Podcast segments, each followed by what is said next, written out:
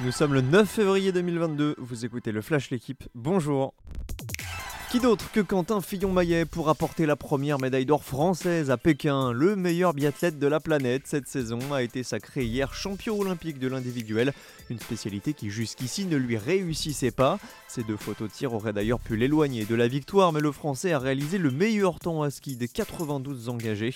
Il récolte déjà sa deuxième médaille à Pékin après l'argent du relais mixte. Une belle revanche pour celui qui était passé à côté de ses JO en 2018, miné par des soucis familiaux. Il ne s'en est pas fallu de beaucoup pour que la France étoffe son bilan à deux médailles d'or. Tess Le 2 a échoué d'un rien en ski freestyle.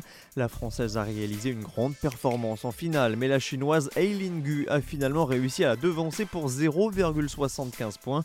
Un écart infime, mais ce sera bien de l'argent pour la jeune Française, âgée seulement de 20 ans. Le premier qualifié pour le dernier carré de la Coupe de France, c'est Monaco. Le club de la Principauté a écarté Amiens hier soir, score final 2-0, but de Chouameni et Folland. Il y aura donc au minimum deux clubs de Ligue 1 au rendez-vous des demi-finales car ce soir Nice et Marseille s'affrontent à l'Alliance Riviera.